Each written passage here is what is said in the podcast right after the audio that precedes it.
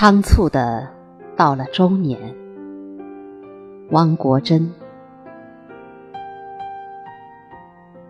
像被河水冲刷的船，你仓促的到了中年，体态、面容、眼神、心境，都被盖上了中年的印戳。回头望去，乌飞禅尽，红枯绿瘦，青春已溜得不见踪影。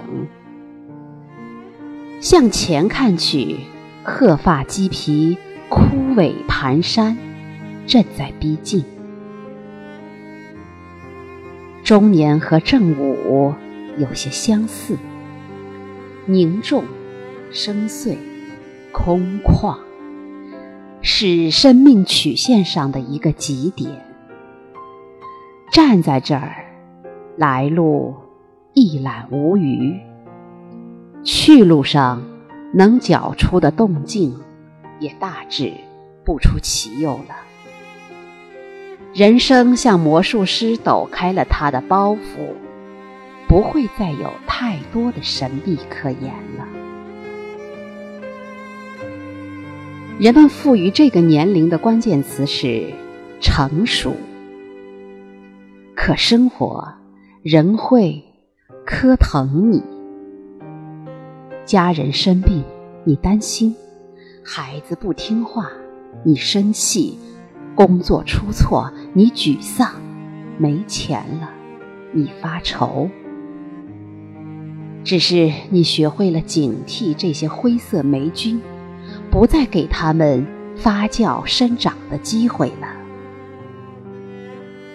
在你这个年龄，左手要拽着孩子，右手要搀着父母，你成了他们两边的家长。女儿刚踏进青春期，像一只迷乱的羔羊，背上还驮着十斤重的书包。她还那么脆弱，说话稍不对劲，就会戳伤她。父母呢，个头缩得那么矮，走路一摇三晃的，你还忍心对他们发牢骚吗？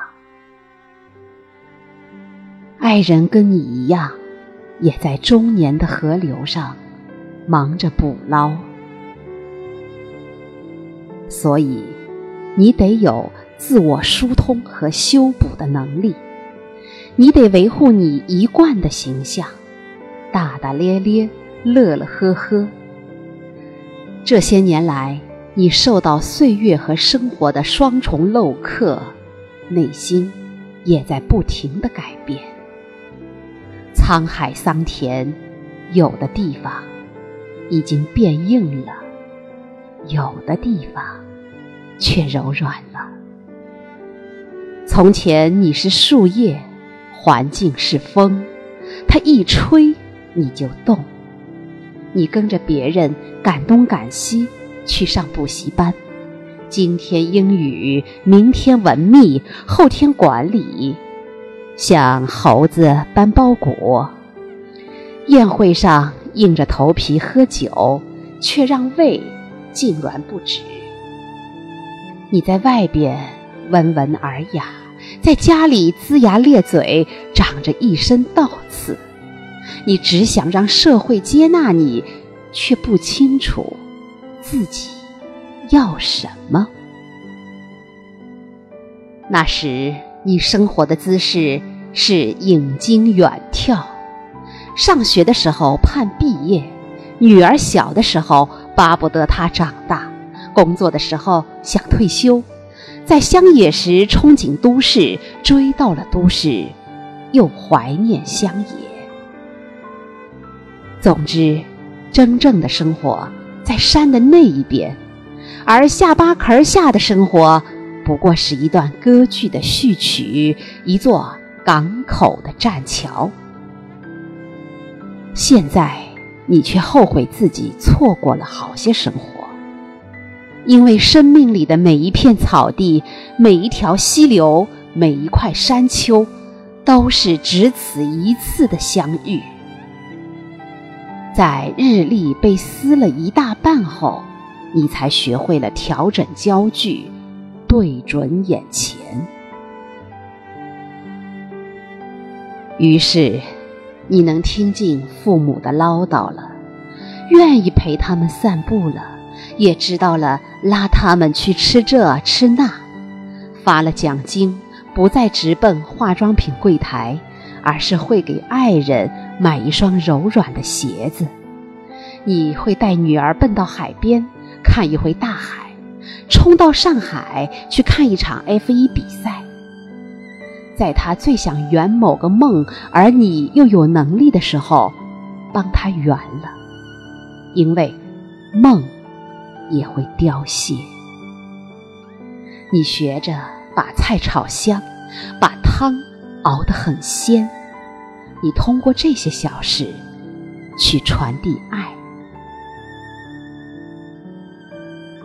你知道，也许过不了多久，今天还围着餐桌的父母将无踪可觅。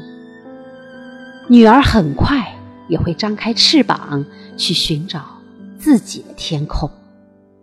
它将不会再每天一回家就拽着你的衣襟给你播报班上的新闻，也不会再往沙发上一躺就把臭脚丫。往你怀里塞了，幸福在流逝。相应的，有的东西却在不经意间被抽离了，不再想通过变换外形修改自己了。自己接纳了自己，不就等于让世界接纳了自己吗？现在，你会把一件衣服穿好几年，把一部手机用到无法再用。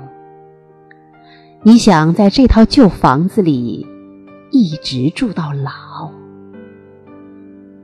越来越多的同事已经开着自己的车上下班了，你却干脆连班车也不坐，改成了跑步上下班。由此，你获得了一种自由和力量。你依赖的东西原来很少，生存其实并不困难。生活就是这样，当你退到了潮流的边缘，潮流反而成了不相干的背景。你也能和自己的工作和平相处了。不像以前那样蚂蚱似的在各个行当里乱跳了，因为你明白了，无论什么工作都像一块，各有其细致明艳的正面，也有粗糙暗淡的背面。到了中年，生命已经流过了青春湍急的峡谷，来到了。相对开阔之地，变得从容清澈起来。